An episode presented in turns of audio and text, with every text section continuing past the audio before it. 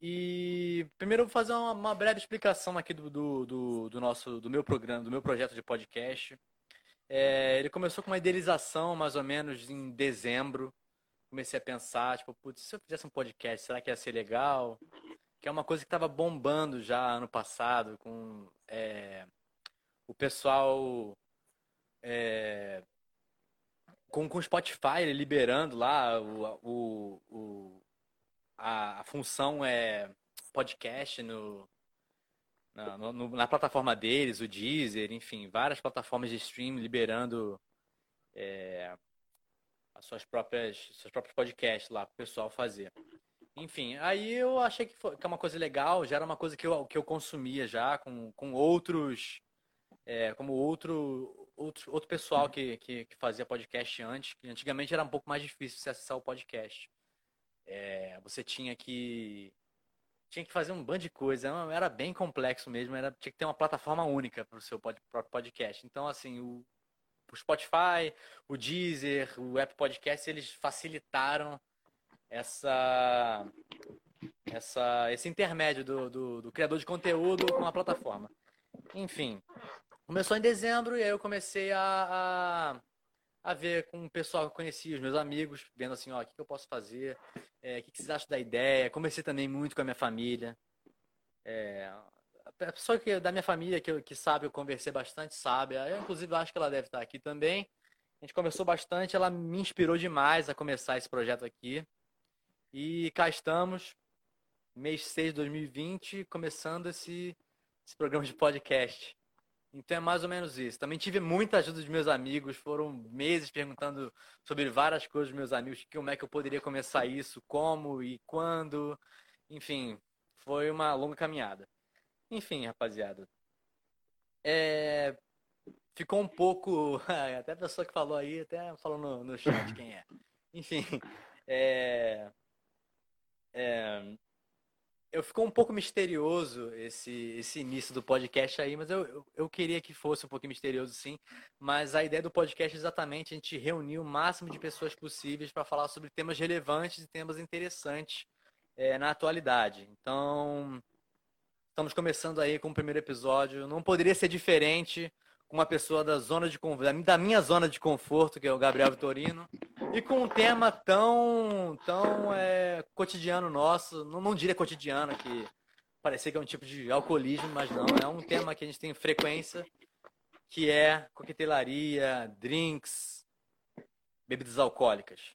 Uma coisa que eu gosto bastante, inclusive tem um pequeno bar aqui atrás, e que também uhum. é o tema do episódio.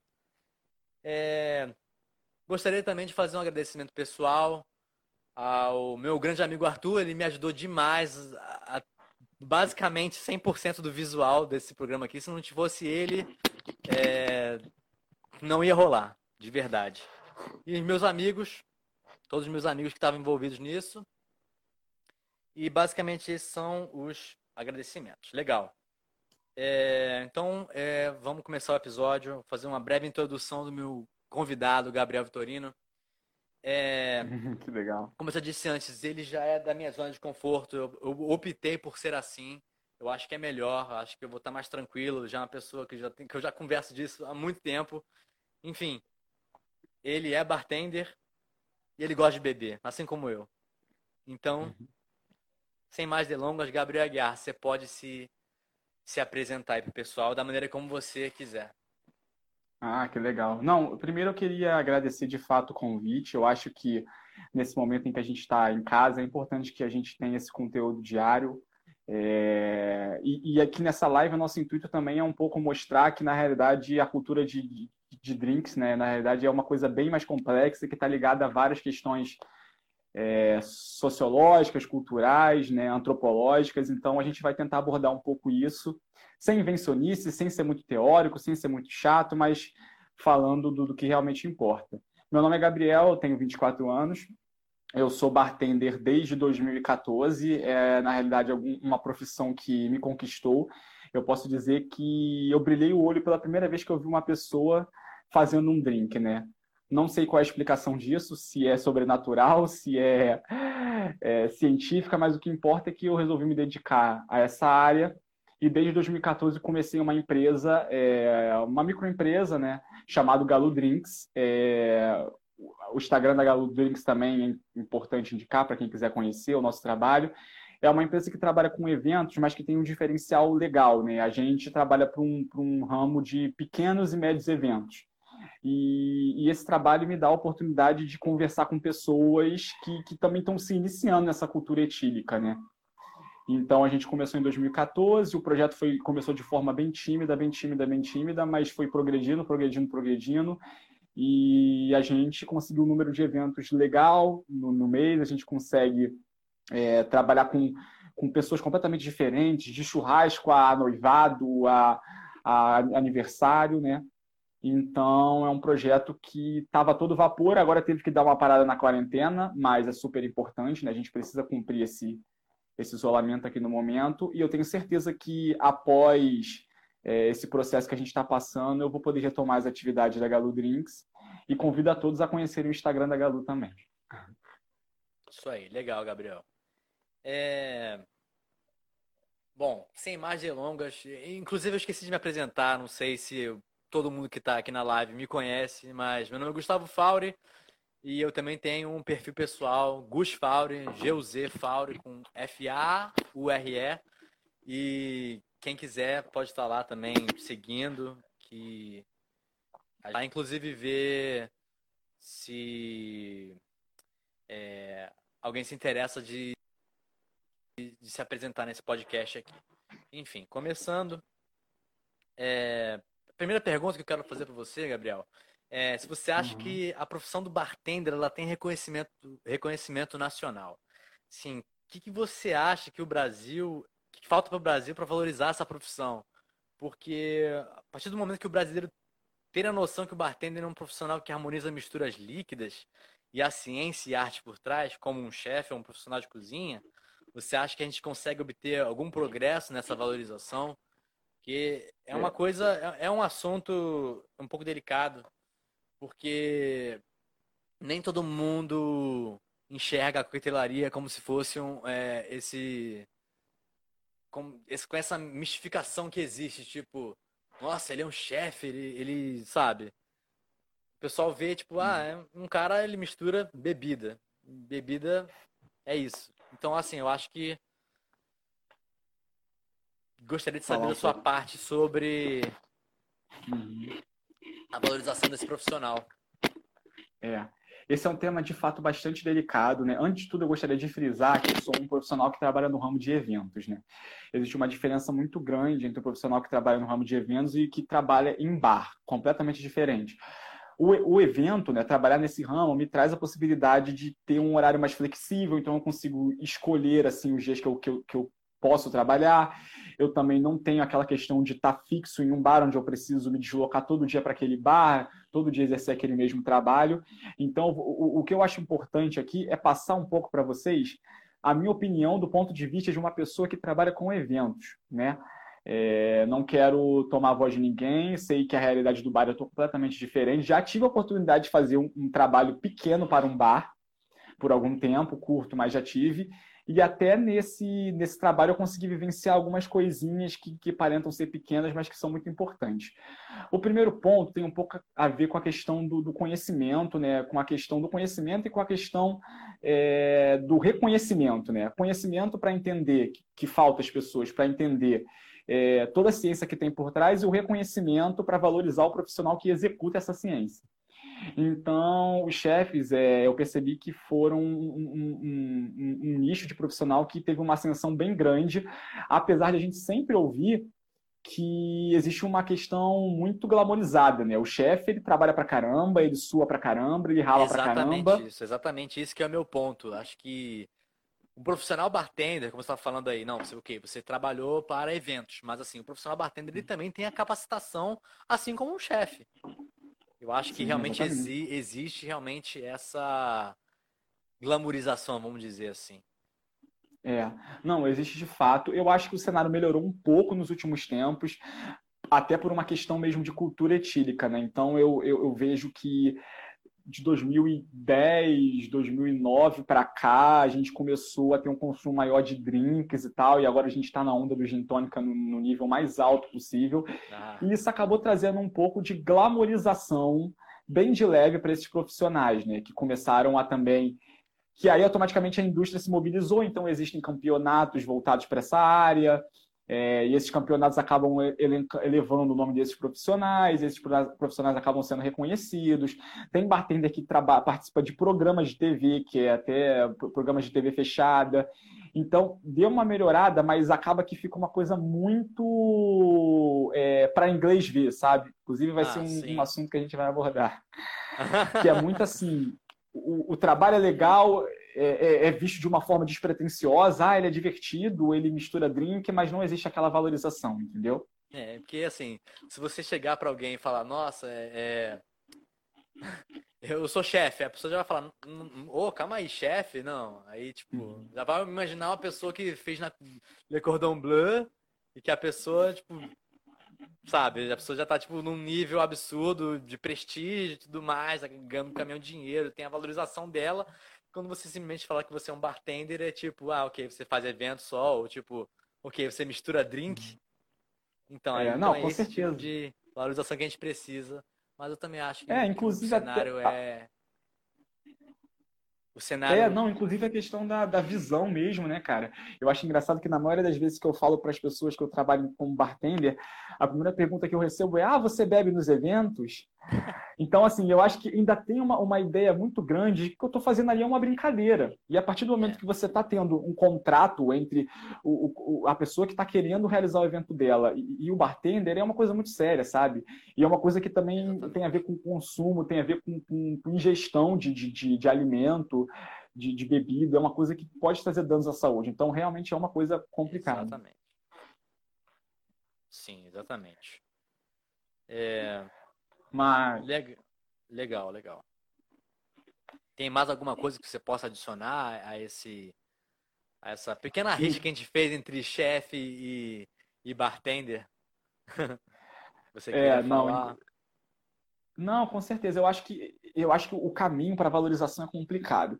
Eu acho que a partir do momento que as pessoas começarem a entender que o profissional que está por trás do balcão ele precisa de muito conhecimento para executar o que ele faz, é um passo positivo entendeu? O segundo passo, que aí também tem um pouco a ver com outros tópicos que a gente vai abordar, é a questão da democratização, né? Infelizmente, drink não é para todo, para todo mundo, né?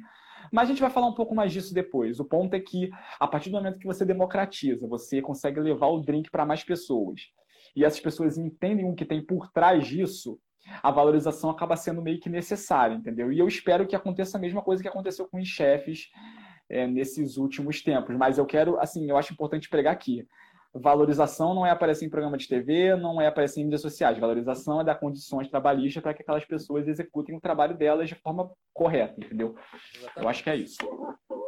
Também a recompensação financeira também disso, porque a gente vê também por aí é, que chefe também ganha aos tubos. E, tipo assim, quando você vê com bartender, a pessoa sempre quer barganhar o trabalho dela, sendo que não é bem assim, nunca foi misturar qualquer coisa e também existe uma ciência, uma, uma, uma arte por trás, assim como uhum. qualquer coisa. É legal. Sim, sim. É, passando para a próxima pergunta aqui, Gabriel, se você não quiser uhum. adicionar mais alguma coisa a esta, a gente pode passar para a segunda aqui.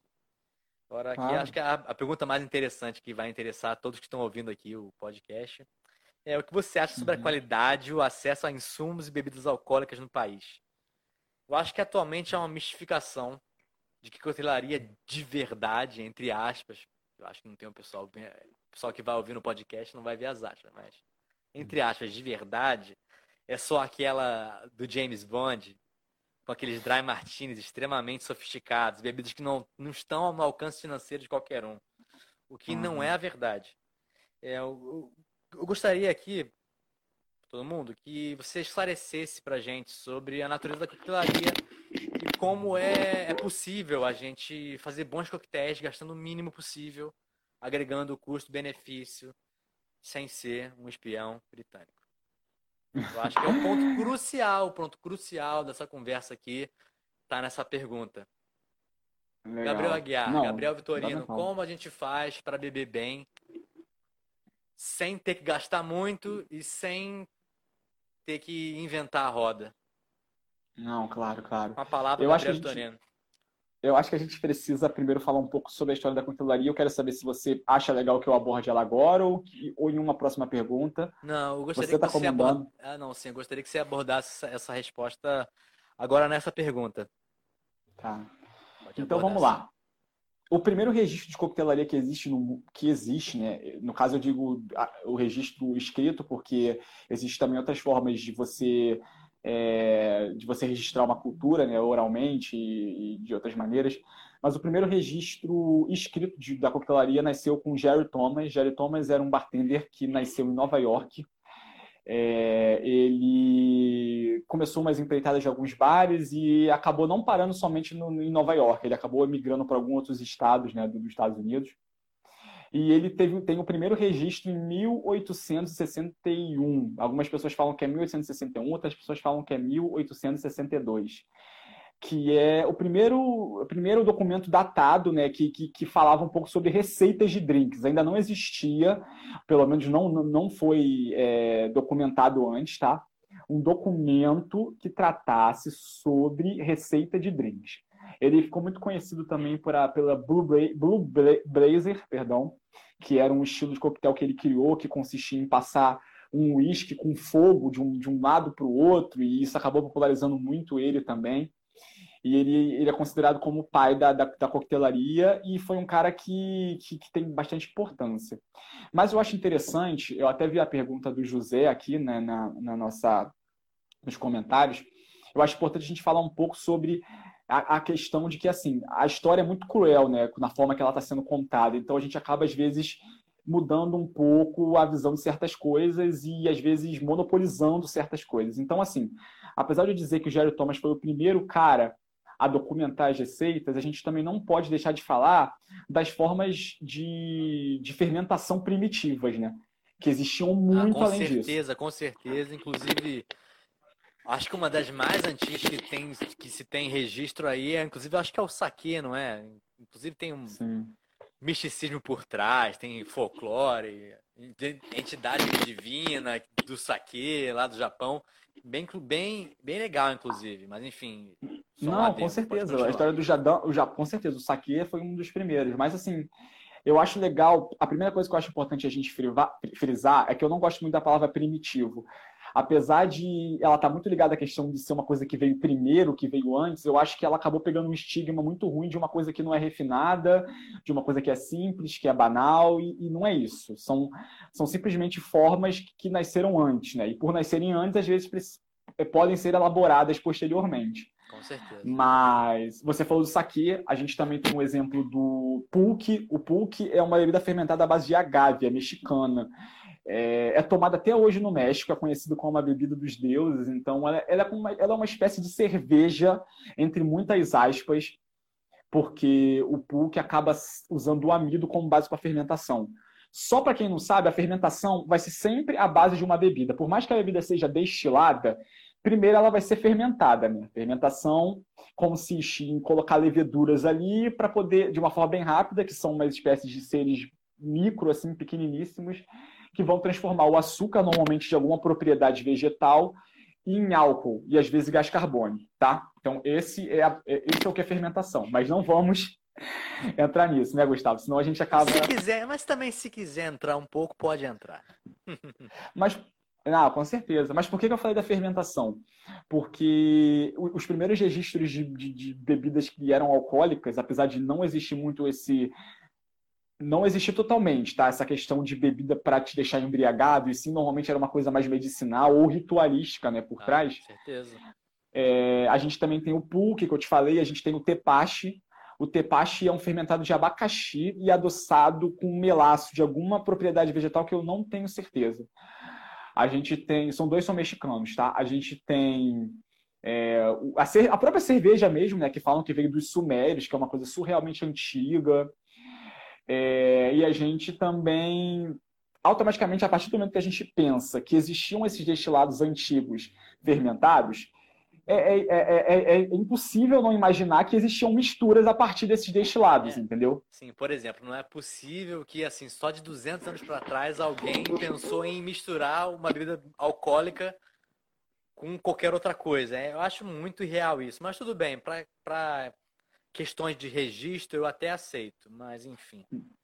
É, não, é impossível, é impossível. Uhum. E a gente também. A, a, própria questão da cachaça mesmo, né, que a gente também vai abordar bastante, foi uma bebida. Existia uma mistura de cachaça. Para quem não sabe, a cachaça nasceu na região ali entre Rio e São Paulo.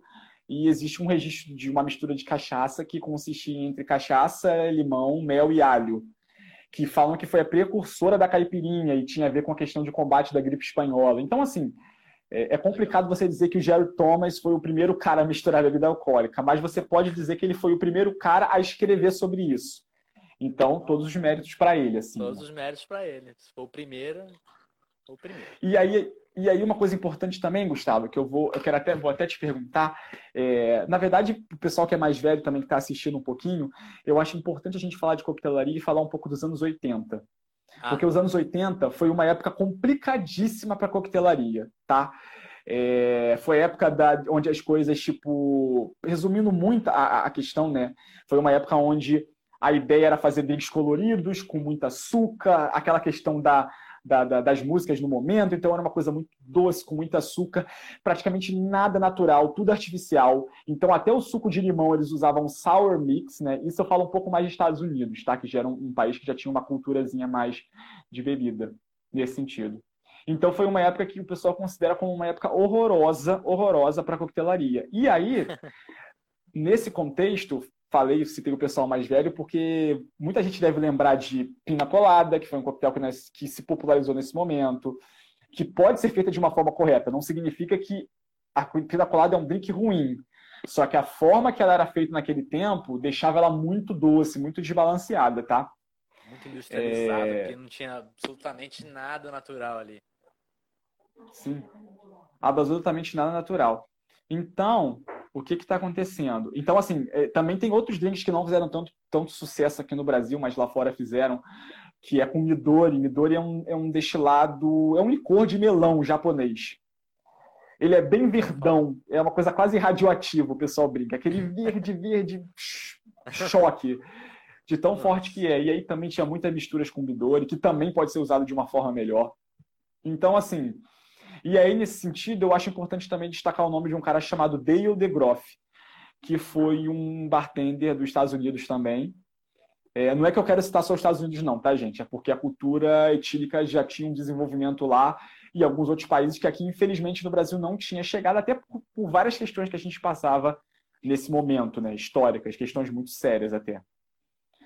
Mas em 1980, que foi na época de 80, 83, se eu não me engano, o Dale DeGroff, que foi esse bartender americano, né, que eu estou falando para vocês, ele foi o precursor. Olha que legal, Gustavo. O que a gente bebe hoje, muito deve ser esse cara. Ele foi o precursor a começar a utilizar coisas naturais nos drinks dele.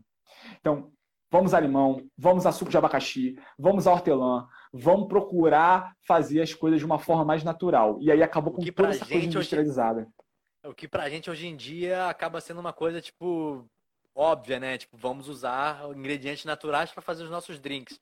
Que naquela época não era, não era. Então, assim.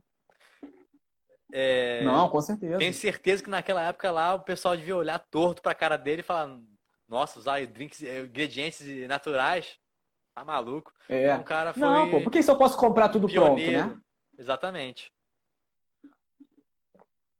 Com certeza. Então esse cara foi fundamental para o que a gente tem hoje, né? O cara também foi um cara que resgatou um pouco a história, porque antes da década de, no... de 80 tinham pessoas que faziam drinks legais. O próprio Jerry Thomas era um cara que fazia drinks bons de qualidade. Então, ele resgatou um pouco dessa história e começou a reproduzir drinks da década de 70, 60 no bar dele, sabe? Drinks que estavam completamente esquecidos, porque só o que se fazia era essa questão do, dos licores, das coisas muito doces, muito mal equilibradas. E aí a gente. Gente, a história da coquetelaria é gigantesca. É, não, muito mas, grande. É. Mas falando um pouco dessas duas pessoas assim, e, e, também, lógico, não deixando de mencionar certas personalidades que também são muito importantes, a gente pode falar que, que é o básico do, do, do básico, né? E, e, aí a gente vai, vai evoluindo um pouco nesse cenário. Aqui no Brasil também a gente não pode deixar de falar de certos bartenders, é, tanto pelo estudo de, de procurar ver o que estava sendo fora do país, tá? Porque por essa questão mesmo de amadurecimento de outros países, mas também por é, saber trabalhar com o que a gente tem aqui, sabe? Ah, que é certeza. importante, né, Gustavo? Que é um país muito rico que, assim, por exemplo, nem todo mundo tem é, noção de quantas plantas e quantos é, é, insumos naturais a gente tem no norte, nordeste do país. É uma coisa de louco mesmo. É muita coisa que a gente tem, gente. É muita coisa. Você não tem noção. É, não, é, é uma coisa de maluco, cara. E assim, uhum. e também saber improvisar quando você não tem um ingrediente. O exemplo clássico de, desse disso, né? A gente pode falar um pouco do Marcelo Serrano, que é um bartender de São Paulo. Acho que ele trabalhava num bar chamado Brasserie das Artes. Não tenho certeza onde é em São Paulo, tá? Depois, se vocês quiserem pesquisar. Ele popularizou o Moscou Mil. Que... Gustavo, você deve conhecer o Moscou Mil, aquele drinkzinho da canequinha. Claro esse, esse é da canequinha de cobre, tem um gostinho doce, ele de gengibre. Esse drink é bem gostoso mesmo. Popularizou no Brasil coisa de, assim, mas acho que também foi um boom, né? Foi de coisa de, vai, quatro anos atrás, cinco anos atrás, quatro, quatro cinco anos Isso. atrás, foi um quatro, boom, todo anos. mundo tomava Moscow Mule do nada. Hoje em dia, eu praticamente não vejo mais ninguém, cara. Não sei você, é. acho que um pouco da minha vivência é essa. Não, não, sim, diminuiu pra caramba o consumo, até por causa do gin tônica que veio com tudo, né? É, o gin tônica realmente veio com tudo. Mas o legal do Moscow Mule é que muita gente não sabe que o Moscow Mule, é... o Moscow Mule original, original, original, ele é feito com ginger beer que é uma cerveja de gengibre que aqui no Brasil a gente ainda tem é, é muito é, tem pouquíssimas marcas disponíveis que é um produto feito à base da fermentação do gengibre. E aí a gente volta para a fermentação mais uma vez. Ale é. E, e, e, e, infelizmente aqui no Brasil a gente não tinha esse produto e temos poucas opções hoje. Então ele teve a ideia de fazer a espuminha fazer uma espuma artesanal com gengibre e daí nasceu a forma de consumo que a gente tem do Moscow Mule aqui no Brasil então, muita gente deve estar em choque agora, se perguntando: caramba, quer dizer que eu nunca tomei o Moscow Mule original aqui no Brasil? Olha, muito provavelmente você nunca tomou. O é, que não é um problema, é você saber trabalhar com a arma que você tem, né? Com o que você tem disponível. Isso aí, exatamente.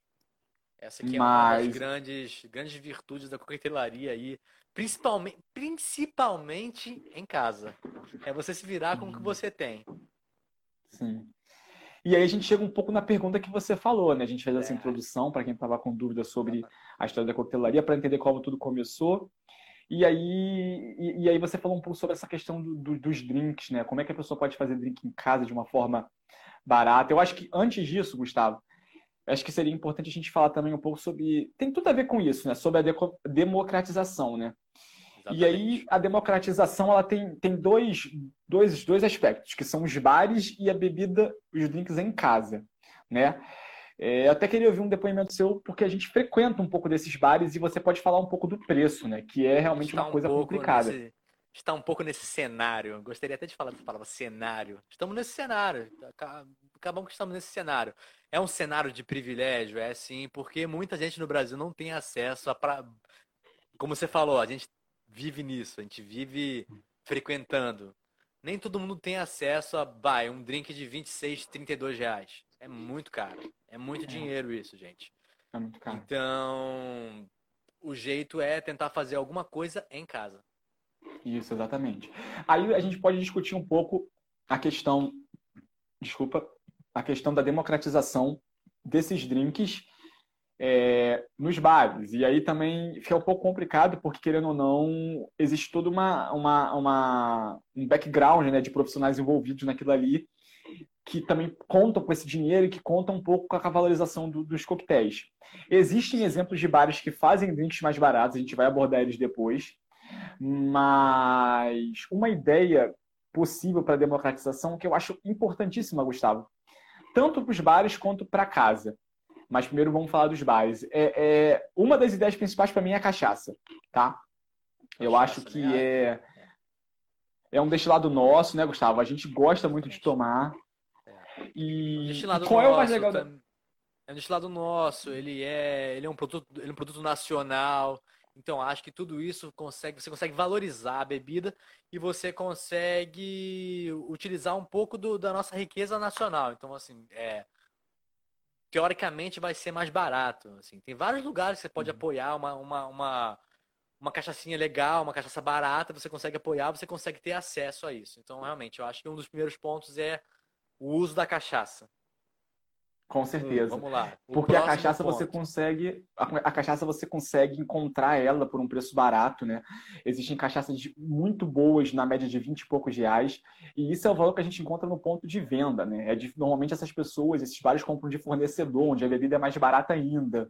É. Então, se você, você consegue brincar bastante com a cachaça, e aí automaticamente você consegue oferecer um drink legal por um preço mais barato e conseguindo ter lucro com isso, entendeu? É... Pô, se você compra uma cachaça de 20 reais para usar no seu bar e você gasta uma média de 60 ml da, da garrafa, você tem um, um gosto assim de 2, 3 reais por dose. É muito pouco, sabe? E aí a maioria, e normalmente todos os ingredientes são limão, com gás, abacaxi, que também não são coisas caras, sabe? Não. Então esse é um caminho, esse é um caminho importante. Uma coisa que eu estava pensando hoje bastante é a ideia de você ter dois cardápios, sabe? Eu acho isso legal porque, pô, quero botar uísque, quero botar tequila, quero botar gin, quero fazer um cardápio mais caro, com ingredientes que são um pouco mais, assim, não são tão baratos. Cria uma carta com, com drinks um pouco mais caros, mas também coloca no seu bar a opção de drinks na faixa dos 15, 16, 18 no máximo. Continua caro? Continua, gente. A gente sabe tá. que ainda assim é uma coisa que não é acessível. A gente sabe, tem total consciência disso. Mas aí você consegue fazer com que a pessoa pelo menos prove um drink no teu bar, sabe? Tipo, pô, não, não tenho grana, não, não consigo investir nisso, então pelo menos eu vou tomar um. E tá legal, e depois o cara volta pra cerveja, mas aí pelo menos ele conheceu o drink do seu bar e se ele gostar ele vai voltar, vai levar mais gente, sabe? Exatamente. Então, eu acho importante, eu acho que isso é uma alternativa legal, e não só a cachaça, mas isso eu vou falar um pouco no, no, no, na parte da casa, né? Eu acho que um site muito legal, Gustavo, é até legal se você pudesse indicar ele para as pessoas, é o Difford Guide Brasil. Certo. É, queria até que você. Eu tive uma experiência com ele, mas depois, na minha fala, se você quiser também dar ah, não, aquela sim, dica. A gente, a gente vai fazer essa indicação no final do, do programa, mas. Difford's Guide, pessoal, ele é um, é um, é um guia de, de coquetelaria muito interessante. Tem muito drink lá e tem muito artigo sobre várias coisas falando sobre vários drinks. Sim, sim. E, e o Default Guys é um, é, é, um, é um site que não, não existe aqui só no Brasil, também tem na Grécia, tem nos Estados Unidos, tem em outros lugares do mundo. E o interessante do GeForce Guide é que todo final de ano ele lança um. Ele faz um, uma matériazinha falando um pouco sobre as possíveis novidades para 2020. Tá? E aí eu dei uma olhada nesse, nesse artigo quando ele lançou no final do ano passado. E foi interessante porque é, eles acabaram meio que prevendo uma tendência que acabou se tornando verdadeira de uma forma compulsória, que são os drinks em casa, tá?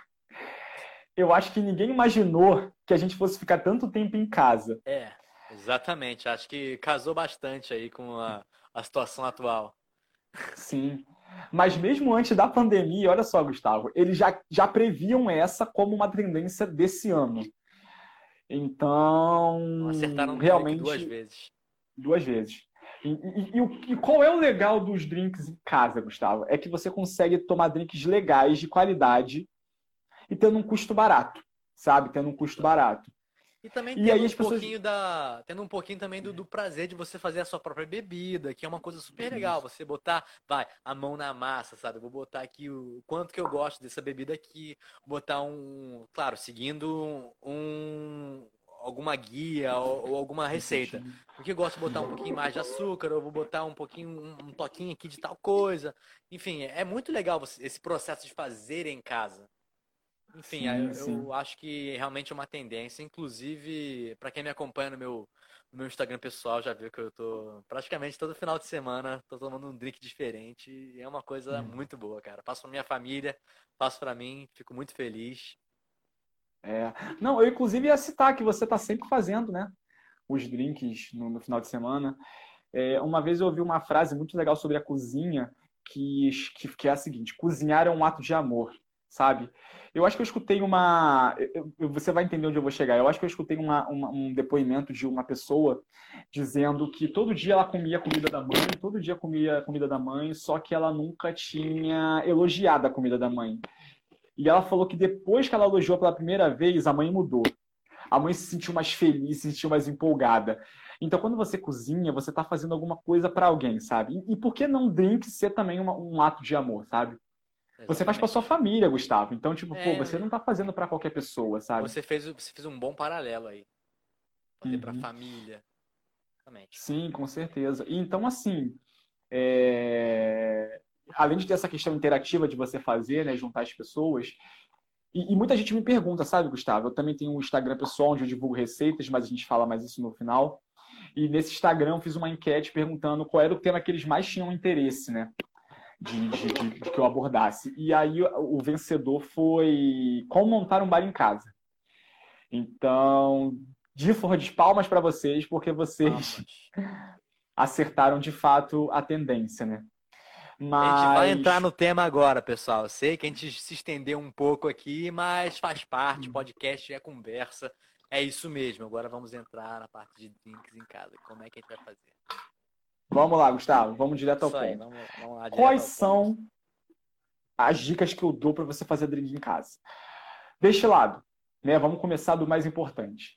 É, existem alguns destilados e eu vou citar algumas marcas aqui, até porque eu tive, é, eu tive uma conversa aqui com o Gustavo e a gente acha que é importante vocês saberem as marcas. É, alguns destilados têm um custo-benefício muito legal. Então você consegue comprar bebidas legais, boas, de qualidade, sem gastar um rim, tá? E eu vou tentar abordar todas as faixas de preço, tanto para quem realmente não tem dinheiro mesmo, ah, eu só tenho 20 reais para dar numa bebida, tanto para quem já tem 40, já tem 50, já tem 60, tá? Mas eu vou parar nos 60 reais, que eu acho que é o ápice, assim, e, e aqui o intuito é esse, né? Fazer uma coisa mais, mais barata mesmo. Então, vamos lá. Primeira dica que eu dou, mais uma vez, cachaça. É, mas dessa vez eu vou dizer o nome de uma marca que eu adoro, chama-se Telura. Telura é uma cachaça produzida Telura, aqui no Rio de Janeiro. mas como é que escreve? Telura mesmo? Telura? Telura com dois L's. Com dois L's? Telura, dois, o resto normal. T-E-L-L-U-R-A. Anotem, anotem aí, pessoal. Vocês vão fazer uns drinks fenomenais aqui depois desse podcast. Com certeza. E a Telura ela tem duas opções de cachaça branca. Cachaça branca é aquela cachaça que ou não passa por um, por um barril, né? não fica um tempo dentro do barril para pegar característica, ou fica muito pouco tempo dentro de um barril, em madeiras que não passam tanto sabor, ou fica descansando, né? que fica num barril muito grande, tá? Mas normalmente vai ser, vai ser, vai ser essas três possibilidades. E a telura, cara, ela é uma cachaça que tem duas opções, né, da linha dela de branca, que é a Jequitibá, se eu não me engano. Jequitibá é uma madeira que não passa muito, não passa muito, não passa tanto cor nem muito sabor para cachaça. Passa, mas é o... pouco, sabe? Não, Jequitibá rosa, não é esse que você está se referindo? Jequitibá rosa. Esse, esse é interessante, esse é interessante mesmo. É. E mais barata do que essa, se eu não me engano, tem a inox. Para quem não sabe, é uma prática comum colocar destilados para descansar em barricas de inox por um tempo. Para o destilado ir oxidando e tal, e ficar um pouco melhor né, na, na boca depois, né? E eles têm a inox também. É, a, inclusive, a que eu compro aqui para casa bastante é a inox, cara. É uma ótima cachaça, adocicada, bastante gosto da cana.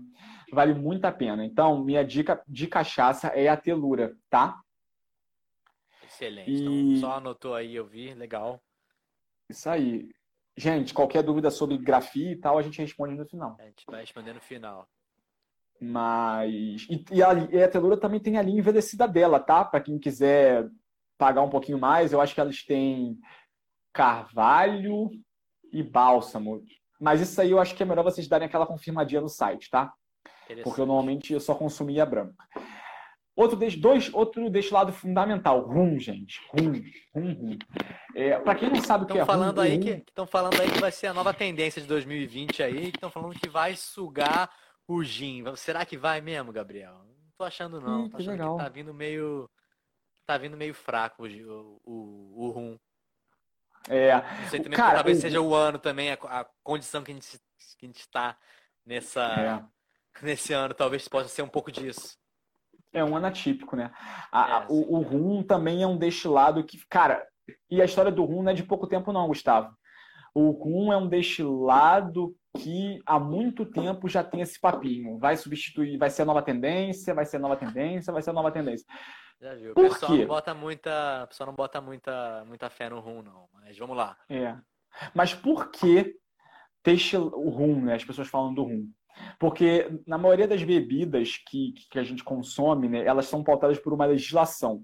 É, o nome padrão é DOC, que é do, denominação de origem controlada. Né? Isso significa que para aquela bebida ser feita, ela precisa ser feita em algum estado específico, em algum local específico, ou quando não tem isso, ela precisa seguir certos padrões para poder ser chamada e comercializada com aquele nome, tá?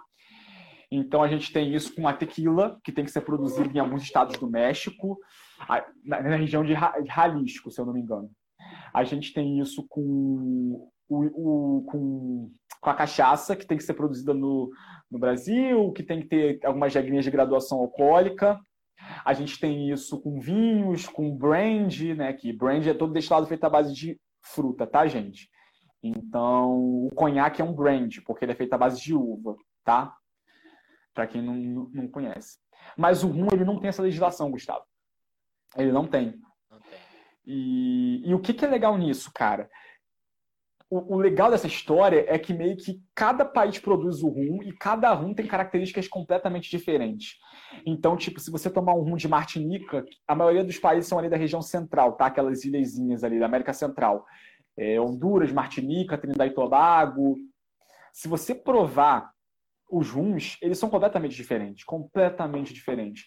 Então tem um que é feito com melaço de cana, né? O melaço de, de, de, cana é um suco da cana fervido, então ele fica caramelizado. Tem um que é feito com suco da cana, como cachaça, sabe? Sim. E tem um que é envelhecido em barril de carvalho, tem um que, que, que eles pegam barrica, sabe? O rum, ele, tem, ele não tem uma, uma legislação que obrigue ele a ser desse, daquele jeito. E, então, e por isso que muitas um pessoas acreditavam. Bastante, é, tem um perfil bastante é, diferenciado aí de runs, tem várias variações de runs e assim.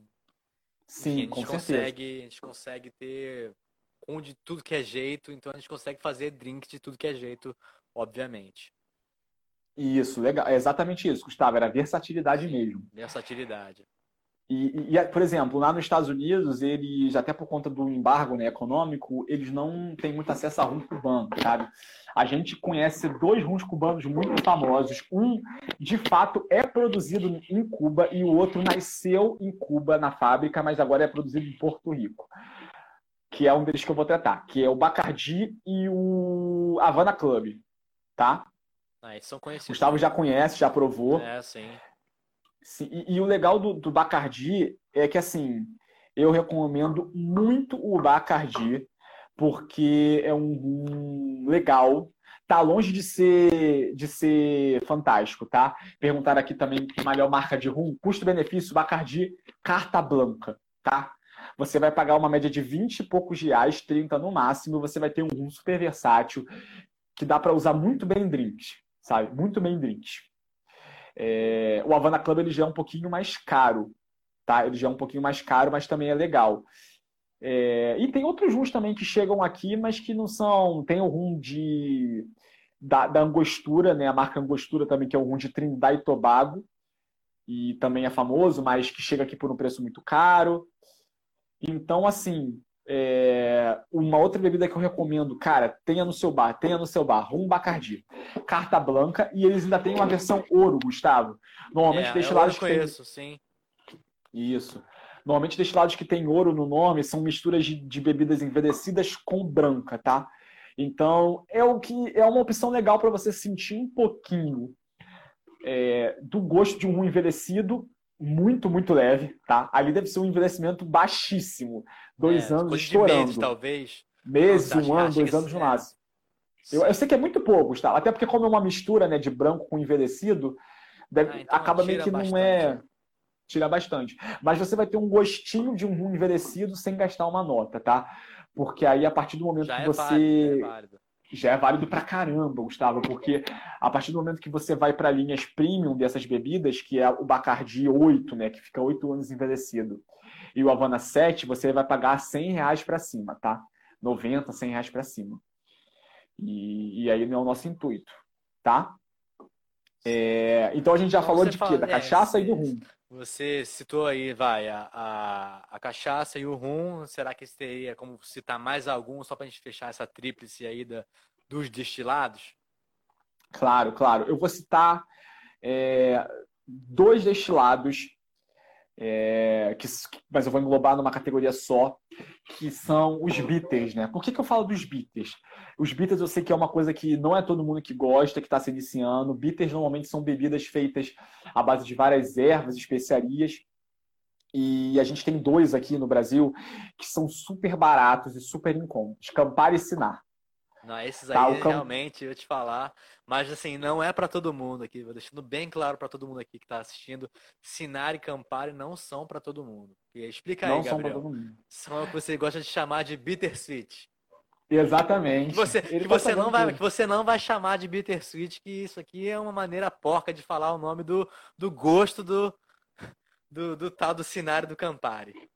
É, é uma maneira porca porque tem, tem como a gente falar em português, vamos falar em claro, português, né? Exatamente. É, são bebidas doces e amargas. Então, normalmente, o primeiro toque que vai vir na sua língua é o gosto mais adocicado. Mas quando você vai engolir, você vai sentir aquele gosto bem amarguinho. No Campari, principalmente, gente, principalmente, porque o cenário é mais leve, tá? Mas a gente tem como usar essas bebidas de uma forma mais leve. É, eu gosto muito de fazer, tem dois nicks que são bem similares, né? Um é o Garibaldi, eu ensino no meu Instagram, que a gente vai indicar depois, que nada mais é do que Campari e suco de laranja. E, e aí, por que, que é legal? Porque você consegue mudar as proporções do Campari para que ele fique não tão presente. Ele vai estar tá presente, mas ele não vai estar tá roubando tanto a cena, entendeu? É, então você pode fazer três para um, três partes de suco de laranja para uma de Campari, é super legal. E tem uma versão dessa do Sinar, que é Sinar com grapefruit, que também, infelizmente, é, é uma, é uma, uma fruta um pouquinho mais cara. Mas com laranja também não ficaria ruim, é não. Toranja, gente. né? O nome Toranja. Toranja, Toranja. Eu acho esse nome maravilhoso. Eu acho maravilhoso também. Eu acho que a ideia seria ser uma mistura de tomate com laranja. Mas, é. em suma, porque ela é meio vermelhada também. Mas é, eu gosto muito dessas misturas e, e, são legais, assim, sabe? Dá para botar um suquinho de limão, uma suquinha, deixar fazer um, um sourzinho deles, tá? Então eu acho que são importantes. E para fechar, essa, essa minha indicação de bebida, gente, eu vou falar aqui o nome de um gin, que eu sei que muita gente quer gin, que é o Gordons. O Gordons é, é, é, é aquele. É o, eu, eu, não, eu vou falar essa expressão e automaticamente é eu Coringa, vou falar vai. a versão em português. Coringa, perfeito. É o Coringa, é, Coringa. Você. Perfeito, Gustavo. Você evitou com que eu falasse Comfort Gin. É, eu acho muito melhor Coringa. É, por que, que é Coringa, Gustavo? Porque é, é o melhor gin que você vai encontrar pelo preço que ele tem, sabe? Você encontra o, o, o Gordons por 51 reais, 55 e é um gin bom, é um gin de fato bom. Não precisem ter pena de usar o Gordons. Tipo, pô, vou dar 50 reais num gin, ele é mais ou menos, ele não é mais ou menos. Ele é bem, bem legal. Então, comprem Gordons para fazer seus drinks de gin. Vale muito a pena. E, e você ter uma ideia. patrocinar a gente. Pô, o Gordons podia. Para você ter uma ideia, cara, o preço de dois Gordons é o equivalente ao preço de um Tanqueray, de um de um Beefeater, de um Amazon, que são jeans bons também. Então, pô, já que você quer, se você tem mora com muita gente, se você consome muito, vale muito a pena comprar o Gordons, cara, porque é um consumo que, que bem legal. Mas para mim eu, eu, fecho nesses aí. Eu acho que são os coringas: cachaça, rum, Campari, Sinar e Gordons. Com essas cinco coisas, dá para fazer muito drink. Muito drink. Muita coisa mesmo. Realmente dá para fazer muita coisa. É muita bebida.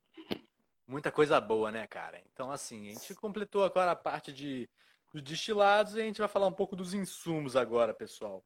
Uhum. E também acho que insumo Isso. não é uma parte que a gente vai se estender muito, porque não tem muito muito que explicar do insumo também, né, Gabriel? Sim, sim. Acho que é uma coisa mais sim, simples. Sim. Então, Então vamos lá. Cite mais ou menos, vai, quatro insumos que a gente consegue utilizar para fazer bons drinks nessa, todas, todas essas bebidas alcoólicas que você citou aí. Gente, vamos lá. O primeiro, o Gustavo já sabe qual que eu vou falar. Limão. Limão. Se você puder ter os dois, ótimo. Se você só pode ter um, pode usar o Tahiti sem medo, tá?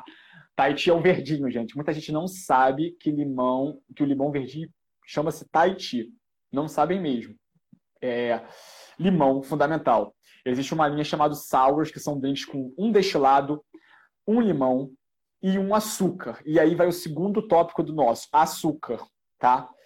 Pode usar açúcar refinado, se tiver açúcar demerara é legal, se tiver açúcar mascavo é legal, mas o açúcar refinado funciona muito bem. É, limão, açúcar, água com gás, eu acho muito importante. Você faz várias coisas. É, uma água tônica, você também faz muita coisa. Limão, açúcar, água com gás, água tônica. E, e dependendo uma outra fruta, assim, que aí pode ser morango, pode ser abacaxi, você escolhe a outra fruta que você quer. Com isso, você faz muita, muita coisa, Gustavo, com esses cinco ingredientes aí. Certo. Com esses cinco ingredientes, legal. Então, Gabriel, a gente estava falando sobre os insumos. Então, você deu hum. é, cinco, vai, top 5 melhores insumos que você pode usar para fazer qualquer drink. E isso. vai, top 4 melhores é, bebidas alcoólicas. Então você acha que com isso tudo você, a gente consegue fazer uns drinks legais, com custo-benefício super legal, além de ser uma coisa divertida de fazer em casa. Com certeza, com certeza. Com esse 5 tá super legal. O último 5 eu coloquei uma fruta, uma fruta, né? Uma possibilidade de fruta, mas se vocês também quiserem botar mel no lugar, também é muito legal. Com mel vocês conseguem fazer vários drinks assim com, com esses destilados que eu falei para vocês. Então, se vocês quiserem substituir, é, poxa, não quero comprar fruta, tô dando trabalho comprar fruta, tenho mel aqui em casa, também dá para usar. É importante, dá para fazer bastante coisa. Certo, legal. Assim, só para terminar essa parte de que tipo de uhum. drink a gente pode fazer em casa, é, eu queria que você fizesse uma, desse um, um exemplo, assim, não precisa nem falar muito de é, das técnicas e nem de quanto você tem que botar exatamente ali na coqueteleira, na coqueteleira ou se for um drink feito no copo. Não precisa falar uhum. a quantidade, mas só para a gente ter um exemplo, fazer uma ilustração do que o que seria um drink ou como você pode fazer esse drink.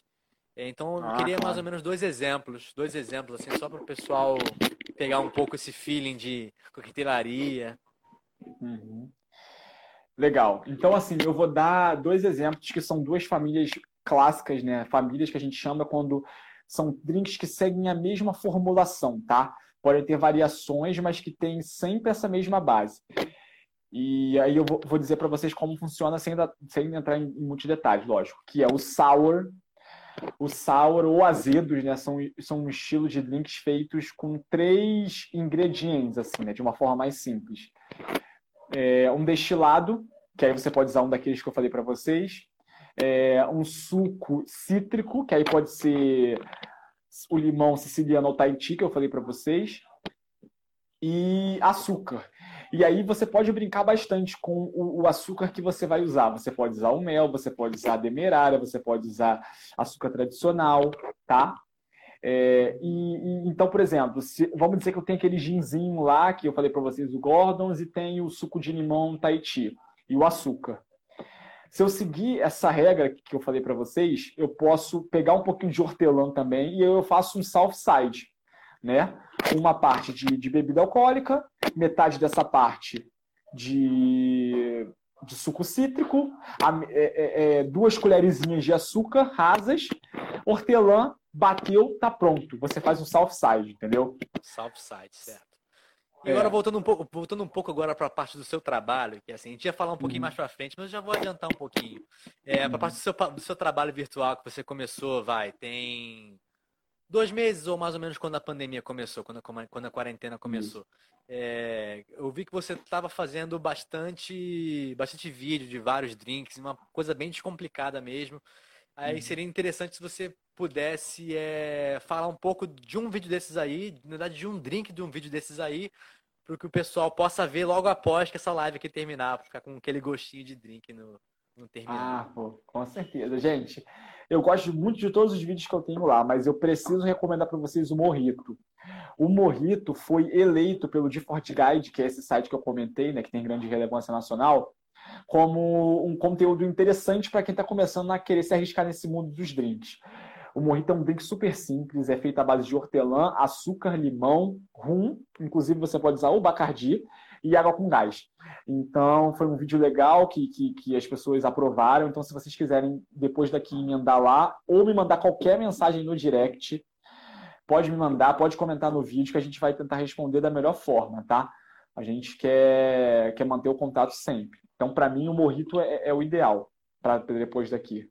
Bom, excelente então. Então a gente tem o Southside e o Morrito aqui. Foram dois drinks aqui que a gente conseguiu uhum. ilustrar um pouco dessa, desse podcast. Para quem for ver, para quem for ouvir depois. E pode acessar lá o site dele que a gente vai, a gente vai ter uhum. umas receitinhas legais. Agora, passando para a próxima pergunta aqui. É uma uhum. questão um pouco polêmica, Gabriel. É, quando a gente fala de consumo de, de coquetelaria, a gente fala não só do acesso financeiro aos destilados, mas também ao acesso intangível, que seria o famoso criar interesse por esse tipo de tópico. De, de forma alguma aqui a gente está incentivando é, o consumo indiscriminado de, alcoolis, de alcoólicos, só para deixar claro. É, uhum. Mas o que eu quero propor aqui é que é interessante o consumo de álcool em qualidade, não quali quantidade. Queria saber de você como a gente incentiva as pessoas de forma não agressiva a pelo menos dar uma chance à coquetelaria e elaboração de coquetéis em suas próprias casas. Legal, legal. Eu vi que, eu te, eu vi que é. teve uma pessoa aí falando dos drinks não alcoólicos. Eu acho que é uma, eu acho que é uma opção viável é. da gente poder fazer coquetelaria é, sem alcoólico. Assim, tem gente que, tem gente que não, não, não toma e não gosta por N motivos, mas tem uhum. gente que gosta. E assim, aqui a gente não está querendo incentivar que ninguém vai, tome cinco drinks por, em casa, de blog aqui depois. A gente só quer que vocês criem um interesse na, no, no, no, paralelo entre assim, ah, será que hoje eu vou tomar, vai, cinco corotes e aí, sabe? Uhum. Tomar cinco corotes, sendo que eu poderia tomar um drink elaborado, feito na minha própria casa, uma coisinha melhor, uma coisinha mais elaborada. Então a, a ideia uhum. dessa pergunta é exatamente essa. Como é, que a gente, como é que a gente faz, Gabriel? Como é que a gente faz para incentivar as pessoas, seja de uma forma é, que, que, consuma pelo menos um coquetel que seja é, não alcoólico ou que fale para a pessoa, tipo, olha, tenta.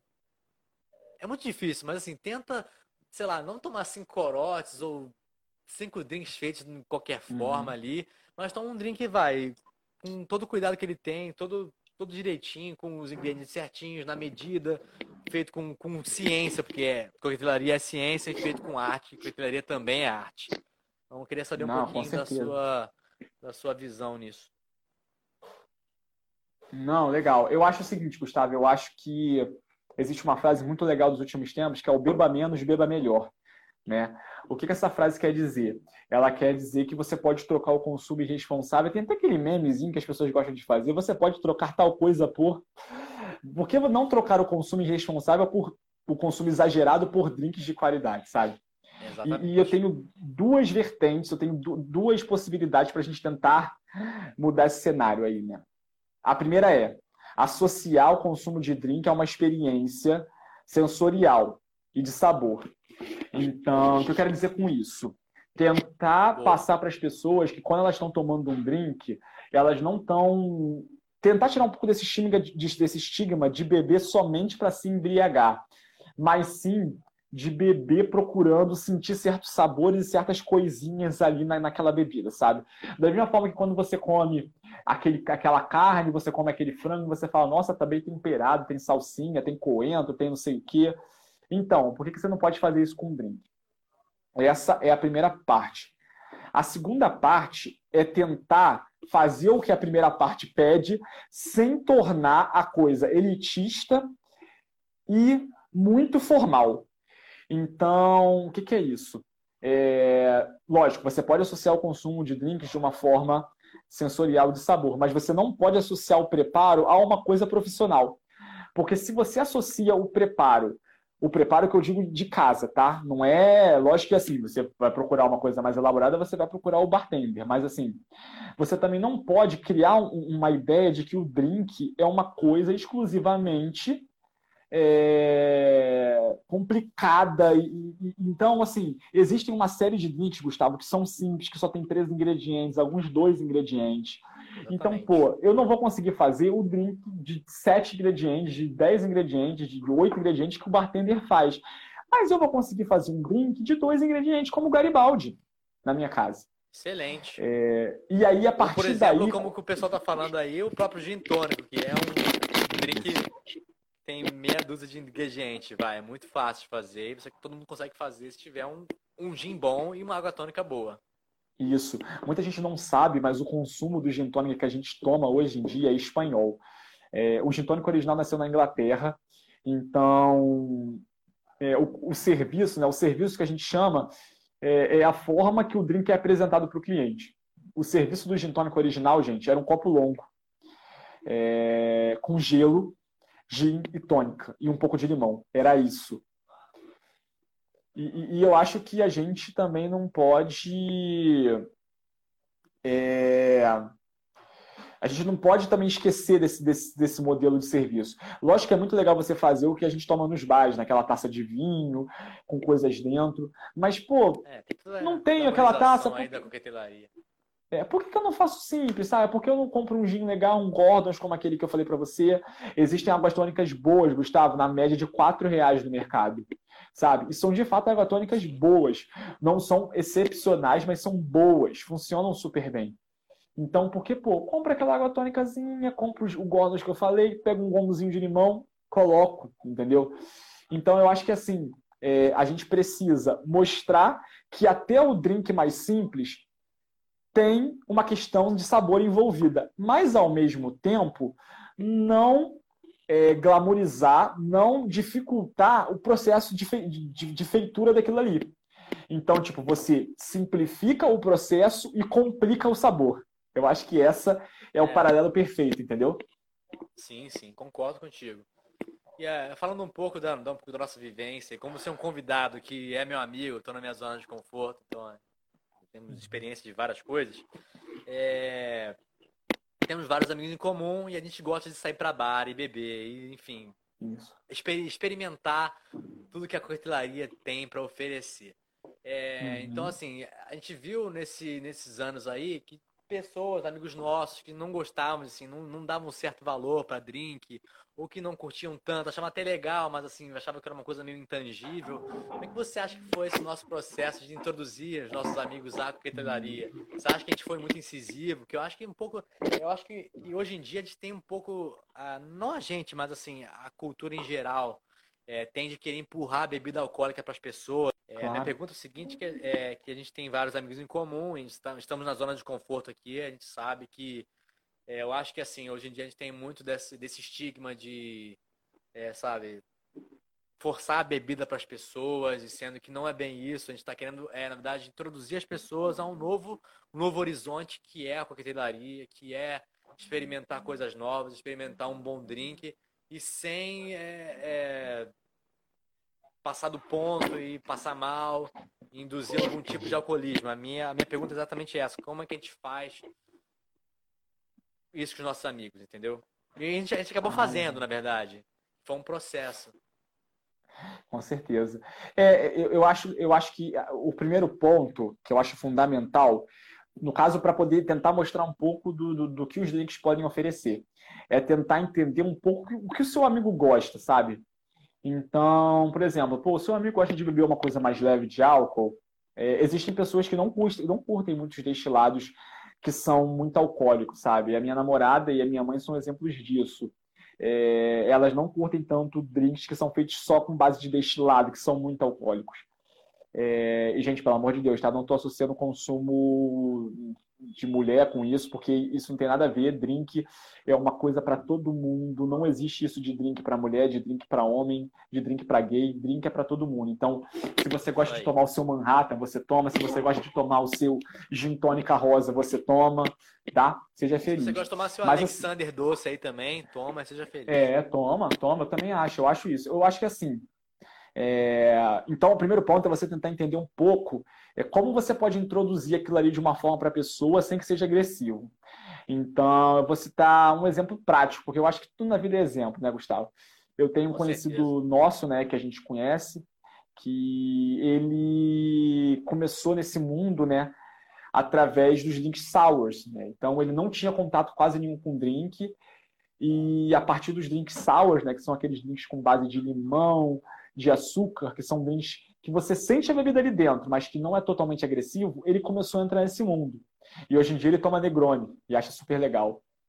É, eu tenho eu tenho o próprio exemplo da minha namorada agora que eu mencionei que é que ela tipo ela estava muito acostumada com vinho e tal então a gente começou com drinks highballs né highballs são aqueles drinks que são compostos por uma base alcoólica e um refrigerante ou carbonatado tá carbonatados são bebidas que têm gás na, na composição tipo água com gás refrigerante água tônica e, e para ela o highball foi fundamental por que foi fundamental porque o Highball, ele, como ele só é composto por dois ingredientes, e, e, você consegue alterar a proporção dele. Ah, então eu quero meu gin tônica com mais gosto, gosto de gin. Eu quero meu gin tônica com menos gosto de gin. Ele é uma ótima pedida para começar, cara, porque você vai sentir a bebida ali dentro, sem ela estar tá apagada, mas você não vai sentir aquela potência alcoólica muito alta.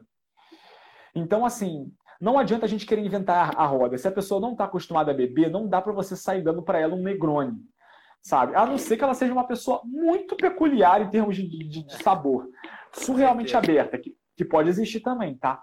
Mas na maioria das vezes a pessoa não vai, não vai se divertir tomando aquilo ali. Então, pô, pensa num highball, pensa num sour, pensa num, numa pegada mais simples. É, combinações mesmo, assim, sabe? Pô, por que não colocar uma cachaça com um pouco de mate, um pouquinho de açúcar? e um limãozinho, você faz um mate elaborado. Então, assim, brincar com essas, com essas ideias é, é, é, é legal e é uma forma bem interessante de você introduzir para essas pessoas, né? Que não que não estão acostumadas a beber. E, e aí, a partir daí, você é legal também que você comece a, a, a explicar para a pessoa, até na sua casa mesmo, no lugar onde você esteja, a importância de você consumir uma água no meio, sabe? É lógico que é. vai ter um momento ou outro que você pode estar um pouco mais empolgado, mas, pô, toma uma aguinha no meio. Bebe uma aguinha, come uma coisinha, pô, bebida e comida é uma combinação maravilhosa. Então, eu acho que são essas pequenas coisas que fazem a diferença. Exatamente. E só para finalizar um pouco dessa pergunta, desse, dessa parte do, da conversa, é... Hum. não, eu não estou aqui é... É... estimulando o pessoal a, a sair para casa dos seus amigos para ficar bebendo um na casa do outro, mas o que acho que é muito interessante de fazer também, agora, na verdade, em outra ocasião, não que essa agora, é que o pessoal saia para casa dos amigos e em vez de talvez ir para um bar e bebendo, comendo, é uma coisa muito legal de se fazer. Inclusive é uma coisa que a gente sempre faz, né, Gabriel? Eu e você, com o pessoal, amigo nosso, a gente gosta de, de se reunir e beber um na casa do outro, que é um programa muito legal, cara, é muito legal. Você fazer os drinks, você tá ali conversando uhum. com seus amigos. E, e, e, o ato de fazer é uma coisa muito prazerosa. Então, assim, é, eu estimulo vocês a fazerem isso, mas não agora, porque agora não é momento. Agora é hora de você ficar em casa. Fique em casa se você puder, tiver, se você tiver poder, se você estiver podendo ficar em casa. Isso. Não, é fantástico. Inclusive, agora com essa sua fala, eu lembrei de um dia que a gente se reuniu, eu, você e mais dois amigos, foram dois. Na sua casa, e a gente fez uma noite do Blood Mary. Esse dia foi ah, fantástico. Aquilo foi demais, aquilo foi demais. E a gente começou a brincar com os temperos. Quando viu, a gente estava usando teriyaki. A gente brincou pra caramba, mas no final das contas, a gente tomou drinks bons. Todo mundo ficou super tranquilo. E foi uma oportunidade de brincar, cara. Eu introduzi aí, não tanto para você, porque você já tem um pouquinho mais, mas eu introduzi para outras pessoas que estavam ali naquela casa um pouco da cultura do drink, né, sabe? De entender a base e tentar mudar. O Blood Mary original é com, sei lá, molho de pimenta. Por que, que eu não posso colocar o, so, o shoyu, que tem um pouquinho de sal e tal? Então é importante. Gustavo, falaram que o seu áudio está cortando, mas para mim é. aparentemente tá, tá bom, cara. Continua, meu áudio continua cortando aqui, pessoal. Se alguém responde. Continua cortando? Eu acho que agora deu uma parada, Gustavo. Está me ouvindo? Eu estou te ouvindo perfeitamente. Mas pode ser que dê uma cortadinha, dependendo do caso de internet. Ah, não, essa cortadinha aqui é um problema que eu tenho na cadeira aqui. Parece que é uma cortada, mas não é não. É uma cadeira que tá fazendo um ah, tá. rangido assim, né? Tipo, ih, ih. É, né, é não, pode ser também isso. Essa cadeira aqui é horrível. Enfim, agora indo para a reta mas... final do nosso, da nossa conversa aqui, ou você gostaria de, uhum. de adicionar mais alguma coisa? Não, eu acho que eu acho que é isso. Eu acho que a gente conseguiu abordar bastante esse ponto e, e, a gente pode prosseguir porque a gente conseguiu falar um pouco das nossas experiências, né, e dicas para as pessoas. Certo, então legal. Então indo para a reta final do nosso programa aqui, é, quem uhum. me acompanha há mais tempo no meu perfil pessoal sabe que eu já venho te divulgando há alguns bons meses aí, vai, desde um, talvez até no início da pandemia já estava divulgando já um pouco do, da sua nova sua nova fase aí do, de criador de conteúdo. É... Você começou nessa nova empreitada de produzir esses vídeos, que é voltado para uma coquetelaria descomplicada e acessível. Eu acho que isso é extremamente relevante, uma vez que você ensina as pessoas de forma bem humorada o básico de como fazer coquetéis, o estado da arte. Queria que você falasse um uhum. pouco mais sobre esse projeto. Agora, uma parte mais do, do seu projeto pessoal, um pouco mais de já fugindo do assunto, agora só. Não, não, não, não totalmente fugindo do assunto, mas é, entrando no assunto, mas uma, uma parte mais voltada ao seu trabalho agora, que eu acho que é um trabalho super relevante, é um trabalho que agrega. Eu gostaria de saber um uhum. pouquinho mais sobre esse trabalho. E quem quiser ah, se interessar, vai ouvir um pouquinho mais da, do próprio criador aí do, dos vídeos. Não, legal, gente. Eu acho que assim, é, eu acho importante até tem tudo a ver com o que a gente falou um pouco aqui, né? Sobre a democratização, sobre tentar fazer links em casa. Então foi um projeto que eu comecei logo no início da pandemia por pedidos de pessoas. Algumas pessoas me pediram, poxa, você não pode gravar alguns vídeos? E aí eu acabei entrando. É... O que, que eu acho importante, né? Eu acho que para quem está querendo iniciar nesse mundo e não sabe absolutamente nada, eu acho que assistindo meu vídeo você vai conseguir ter um pouco do básico, né? A gente não usa nem, nem é, aparatos de bartender, a gente usa copo de shot, a gente usa colher de chá normal, de sopa, porque a ideia aqui, na verdade, não é fazer uma coisa complicada, mas sim é tentar introduzir um pouco em vocês essa questão. Então a gente tenta gravar um vídeo toda semana. Eu também quero fazer uma pausa para agradecer a Lilian, que é minha namorada, que está sempre comigo na gravação dos vídeos. E segundo muitas pessoas, é, é uma das vozes que mais deixa os vídeos divertidos, assim. Então, os comentários dela são importantíssimos, porque também tem esse lado, sabe? Quando você faz link em casa, cara, você não faz sério, você não se arruma tanto. A proposta é essa, sabe? Era isso que eu queria fazer desde o começo. Eu queria fazer um vídeo é, mostrando um pouco das coisas que eu faço aqui na minha casa. Então, nesse momento, o meu lado bartender acabou. O lado bartender não, não, é importante. O, o que está influenciando ali, o que está aflorado ali, é o cara que faz vídeo para beber em casa, que é uma coisa que eu já fazia há muito tempo, tá? sabe? Então, eu acho importante. E, e aí, o que a gente tenta fazer toda semana? A gente tenta explorar várias tendências da coquetelaria.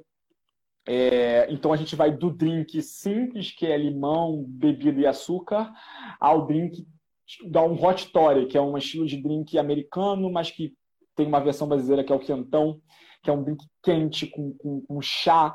A gente faz Blood Mary, que é um drink com suco de tomate. Então, a gente tenta é, abordar. E, e, e, eu acho engraçado que eu sempre converso bastante com a Lili, com você também, Gustavo. Lili é a Lilian, tá? É, porque eu acho que assim, a gente também não pode ignorar a, a, a situação do país que a gente vive. Então, eu também não vou chegar ali e vou tentar ficar me prendendo a uma série de técnica, não vou tentar induzir vocês a comprar em coisas que não são baratas, porque eu acho que a partir do momento que você vai por esse caminho, você ignora a realidade de muita gente, entendeu? Então, se tem a ver com democratizar o assunto, a gente tem que, falar da coisa barata. É lógico que vai ter algum momento ou outro que eu posso fazer um drink com, com, uma bebida mais cara, mais diferente, até porque existem pessoas que, que assistem lá que podem ter essas bebidas em casa. Mas a ideia é essa. A ideia é trabalhar com esses destilados mais baratinhos, ou então, quando mais caros, eu dou até alguma dica de marca que você pode comprar. E, cara, tá tendo uma repercussão muito maneira, muito maneira. As pessoas estão se envolvendo. Eu tento tornar a coisa mais interativa, então eu faço vídeos de. Eu faço enquetes, perdão, no, no, no Instagram. Então eu pergunto o que, que as pessoas querem ver. Eu boto às vezes opções. Ah, você quer ver o drink com café, com, com tequila, com limão, e aí a pessoa vota no que ela prefere.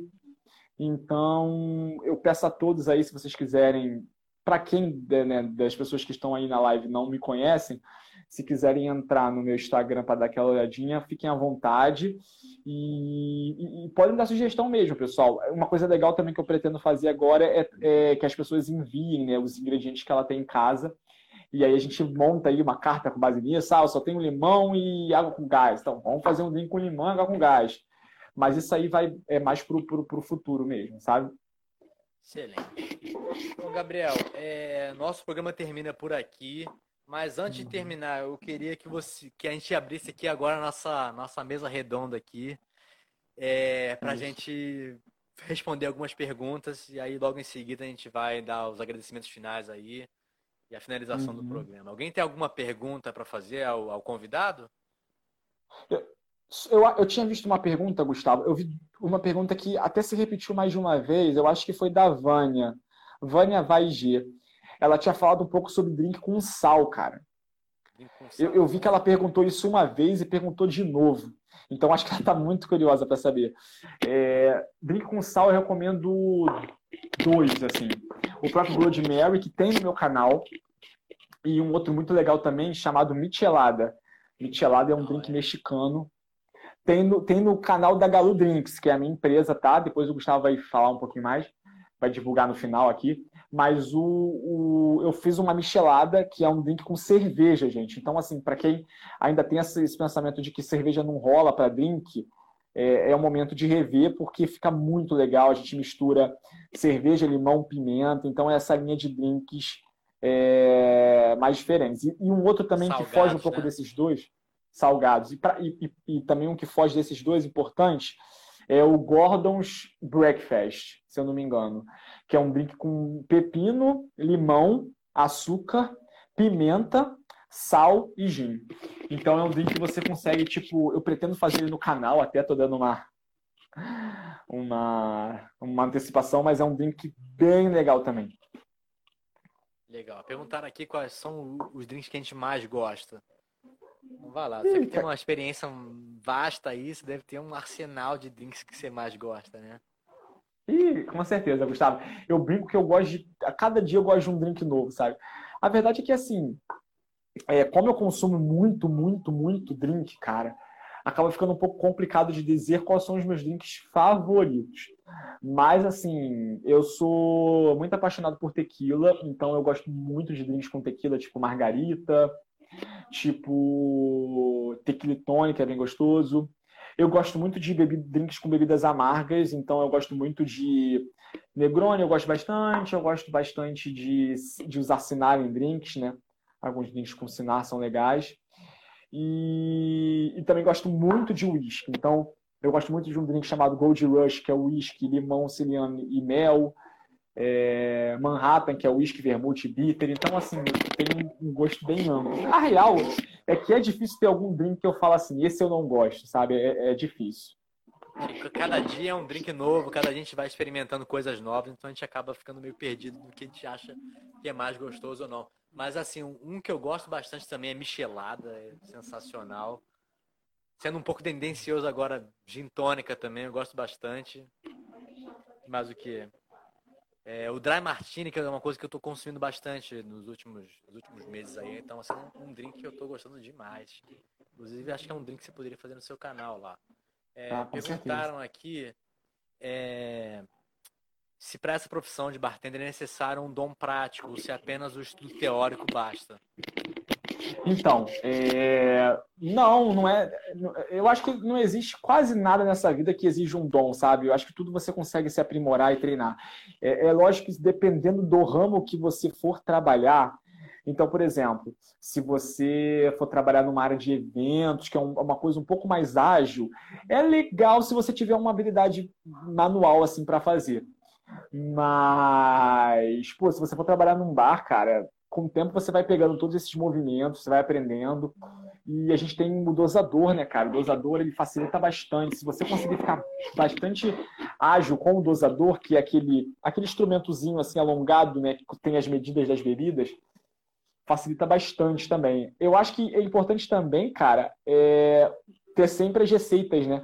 É, você não precisa decorar. Eu acho que tudo na, nada na vida é decorar mas eu acho legal quando você consegue entender, né? Meu pai falava muito isso para mim quando eu era mais novo, que você não tem que decorar, você tem que entender, e a gente só, só aprende isso um pouco mais velho, né? Então, se você entende a estrutura, se você sabe que um drink de com limão, açúcar e, e bebida é um sour, você começa a se aprimorar, entendeu? Então, é, é muito assim, estudar, se dedicar, consumir conteúdo, o conteúdo para bartender é dinâmico, tem muito vídeo no YouTube legal, daqui de fora.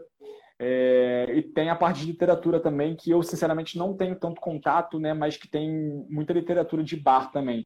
Sites também, tipo Difford, tipo Punch, que é um site internacional, tipo Mixology News, que é um site nacional. Então, tem bastante coisa para você se aprimorar. Isso aí, legal. Tem, tem bastante conteúdo para a gente se aprofundar, ler. E também tem, inclusive, o seu que já virou uma referência aí, que o pessoal está conhecendo uhum. agora. O pessoal pode muito bem entrar no seu canal aí, na sua página de Instagram e conhecer drinks novos, conhecer receitas novas, conhecer um pouquinho mais também da teoria que você também fala sobre o que, que tem que fazer, o que, que não tem que fazer. Enfim, uhum. acho que a última pergunta aqui perguntaram se o Aperol é um bom drink. Eu, é, eu acho que essa, essa, é uma questão meio pessoal. Acho que também não tem muito o que é um bom, o que é um mau drink. Tem o que é um drink que é bem feito e um drink que é mal feito. Eu acho que é mais ou menos por essa linha, mas você pode falar melhor, Gabriel. Pô, concordo plenamente. Eu, eu acho que assim, qual é a questão com o Aperol, tá?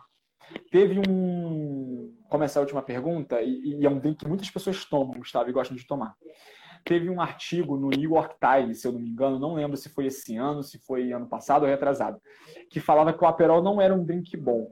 Por que, que tinha, tem esse preconceito em cima do Aperol? O Aperol é feito, o Aperol na verdade é Aperol Spritz, né? O drink se chama Aperol Spritz. Spritz é uma categoria de drinks italianos e na França também fazem bastante, que consiste normalmente em um bitter, que eu já te falei, que são aquelas bebidas amargas, né, com várias ervas, tipo Campari, Sinara, o próprio Aperol, e normalmente completadas com espumante, sabe? Com vinho, vinho branco, espumante. Isso normalmente é, é, é o Spritz. E, e, o Aperol acabou se popularizando bastante, mas existe um preconceito muito grande por parte de alguns bartenders, porque o Aperol é como se fosse uma versão leve do Campari.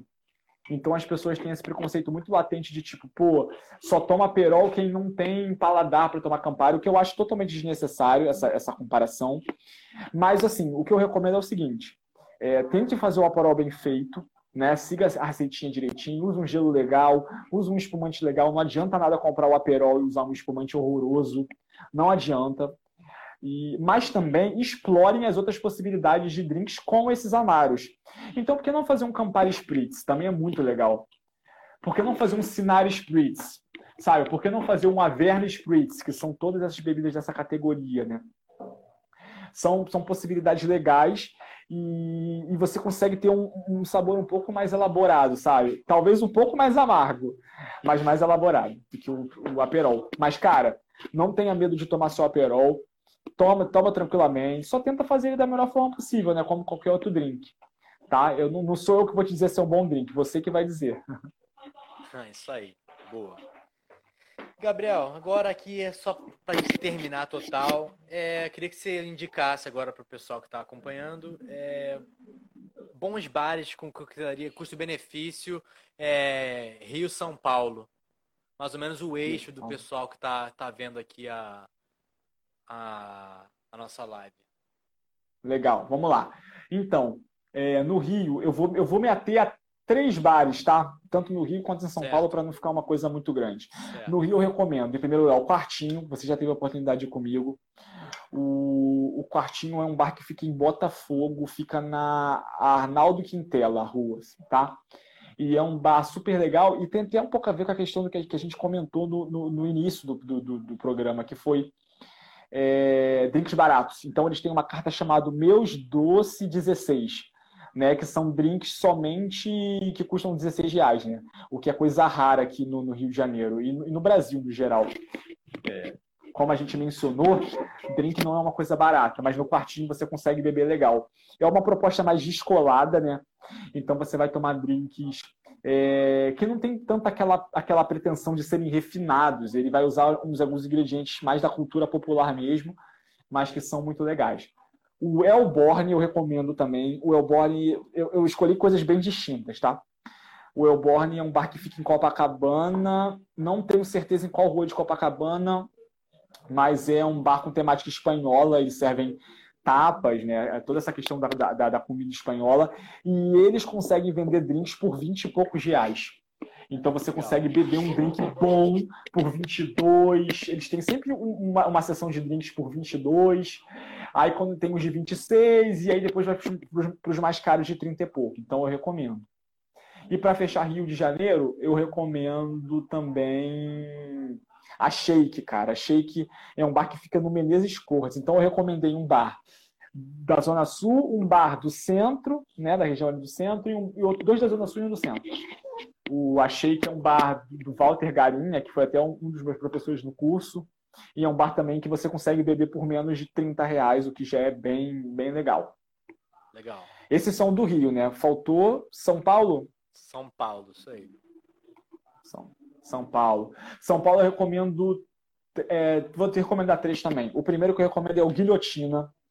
Guilhotina, cara, para quem não sabe, vale a pena mencionar isso. Guilhotina, na última competição, existe, na verdade, um, um, um, não é bem um campeonato, né? É mais uma seleção dos 50, dos 100 melhores bares do mundo, tá?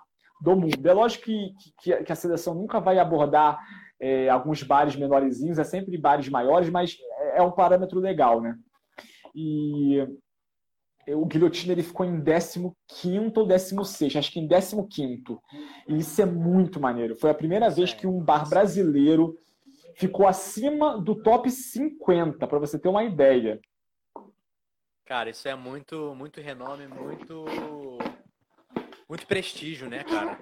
Não é fácil, não, pessoal. É muito difícil, porque você tem que ter uma série de recomendações, até questão de contato, é complicado. E lá, infelizmente, não é um bar baratinho. Acho que todos os drinks custam 31 reais, 32 reais. É um bar mais caro.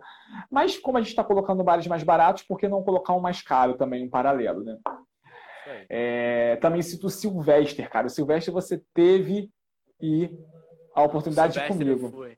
Silvestre é legal. Silvestre é fantástico, cara. É, infelizmente só tomei a gin tônica lá, mas tá valendo a pena, cara. É um bar muito legal. É um bar com custo-benefício maneiro. Uma gin tônica bem servida e muito apetitosa, cara. Não, fantástico, cara. Eu acho muito legal porque todos os drinks do Sylvester custam R$ 26,90. E eles têm versões tipo a do gin tônica que você consumiu, que acho que tava R$16,90, cara. Tava 16,90. Surreal. E usando Bosford, que não é um gin ruim, e usando prata, tônica prata, que é uma tônica bem legal, é a minha favorita, inclusive, das nacionais, eu da prata.